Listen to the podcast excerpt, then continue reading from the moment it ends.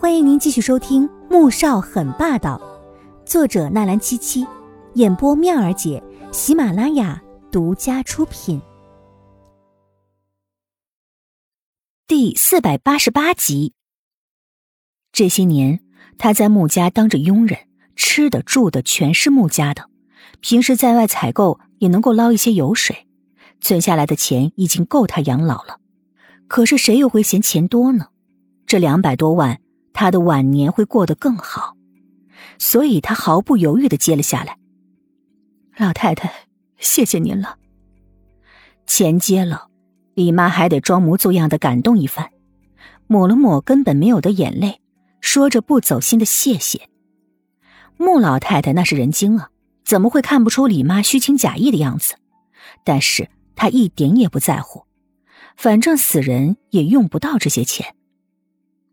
等李妈回到自己的房间，穆老太太扔掉手中的拐杖，混沌的眼底变得清明一片。她的腰猛地站直，神情透着一抹冷厉。她走到床边，拿起手机拨通了一个电话。郑宽，有人拿你我的事情威胁我，你看怎么办？电话接通后，穆老太太立刻切入正题：“我们的事儿。”谁知道？苏振宽听了，眼底突然一眯，闪过了一道杀意。哼，除了我身边的那条狗，还能有谁呀？这些年来，我倒是小瞧了他。穆老太太的声音不如平时听起来苍老，声音却是冰冷无情的。李妈。苏振宽有些惊讶，但随即便明白了。李妈在老太太身边伺候了二十几年，知道一些什么并不奇怪。但是她拿这种事情威胁老太太，就是在自寻死路了。沉默片刻，苏振宽才说：“他要你做什么，你都答应。接下来的事情，我会安排好。”穆老太太顿时觉得妥帖极了。这么多年，也只有苏振宽对她不离不弃。倒不枉他当年冒着那么大的风险，也要把女儿给生下来。好，我等你的消息。他满意的笑了笑，挂了电话。龙井台，黄天武看着母亲在客厅里走来走去，心焦又紧张的样子，不由担心的看向了穆萧寒。老太太身边的那个李妈，来穆家多久了？有二十几年了。以前照顾老太太张姨忽然生了一场大病去世了，后来就招了李妈，这么多年一直在副楼照顾老太太，平时基本不到前院来。这么多年，我们也只有在老太太生日宴上才能见到她一面。对于李妈，穆萧寒的记忆仅限于此，主要是这位李妈比起穆老太太还深居简出，以前他以为是性格使然，如今想来。这样的行为反而是更加的可疑。岳母，你为什么如此肯定李妈就是当年抱走阿锦的李雪薇呢？刚才穆萧寒打电话回去问过母亲，只知道李妈叫李如，而事隔二十多年，人的相貌已经有了很大的变化，而且那张和黄婷的亲密照上，李雪薇的嘴角有一颗美人痣，但是现在的李妈却没有。是的。化成灰，我都认得是他。宋月影十分肯定，谁会忘记一个破坏自己家庭又抱走自己亲生女儿的人？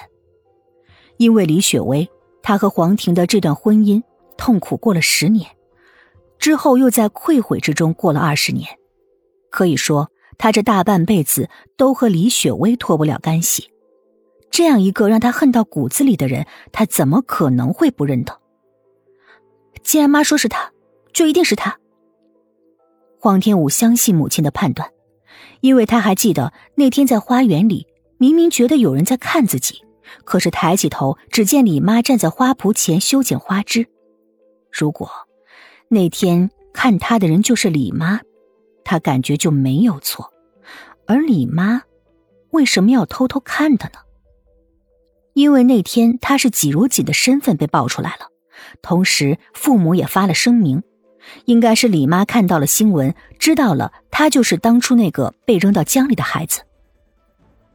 发声明的那天，我回穆家，我在花园里给你发信息的时候，我感觉有人在看我。